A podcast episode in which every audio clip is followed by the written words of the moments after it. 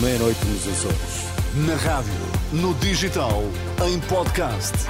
Música para sentir, informação para decidir.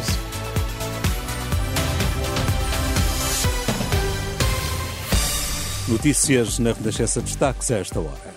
Depois da falta de policiamento no jogo entre Famalicão e Sporting, esta manhã reúnem de emergência governo e responsáveis máximos das forças de segurança. No Estádio do Dragão, o marcador terminou a zero no encontro com o Rio Ave.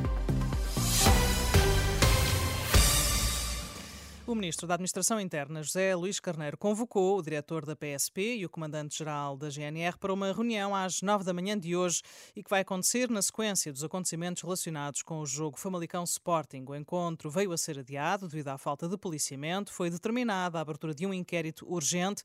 A Direção Nacional da PSP veio explicar que houve um número anormal de agentes com baixa médica. Em comunicado, o Ministério tutelado por José Luís Carneiro quer averiguar o que designa por generalizadas e súbitas baixas médicas apresentadas por polícias. Para além deste inquérito, o Ministério da Administração Interna determinou também a abertura de um outro inquérito às declarações do presidente do Sindicato Nacional de Polícias.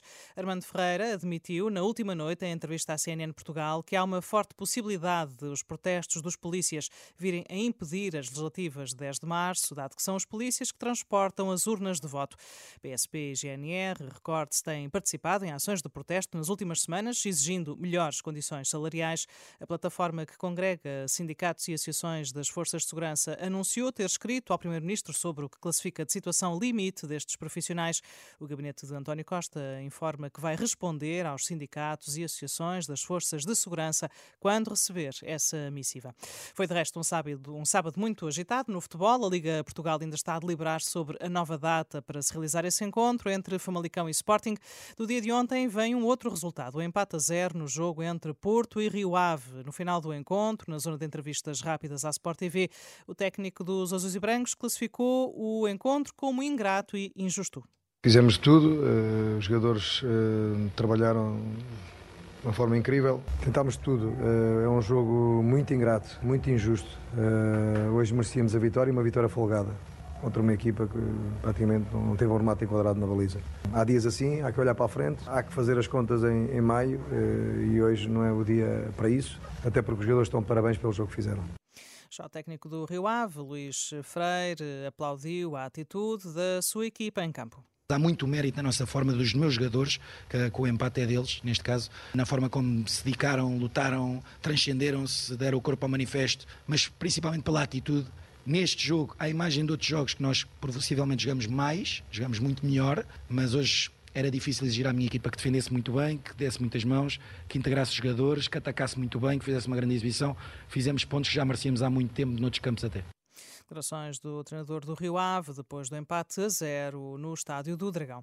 É improvável que as plataformas passem a oferecer contratos de trabalho aos estafetas. É pelo menos esse o entendimento da advogada Rita Garcia Pereira, especialista em direito do trabalho. Pela primeira vez, um tribunal português reconheceu a existência de um contrato sem termo entre um estafeta e a empresa Uber Eats Portugal, com retroativos a maio do ano passado. Rita Garcia Pereira duvida ainda assim que acaba a precariedade laboral entre os estafetas tenho as mais sinceras dúvidas que as plataformas, só por causa desta decisão ou de outras, venham a imediatamente a oferecer contratos de trabalho, já com outro tipo de vínculos eh, precários, mas sem serem plataformas, as empresas têm muitas vezes feito quase tudo para não reconhecer esses vínculos. Portanto, tenho muitas dúvidas a advogada Rita Garcia Pereira, ouvida pelo jornalista Alexandre Brantes Neves, pela primeira vez, um tribunal português reconheceu a existência de um contrato de trabalho entre um estafeta e uma plataforma digital. No Chile, subiu para 46 o número de mortos devido aos vários incêndios florestais que desde sexta-feira atingem o país. As autoridades admitem que esse número possa vir a aumentar. Os bombeiros combatem cerca de 90 incêndios. As chamas já consumiram 43 mil hectares. Foi decretado o estado de exceção de modo a concentrar todos os meios necessários necessários para o combate aos fogos.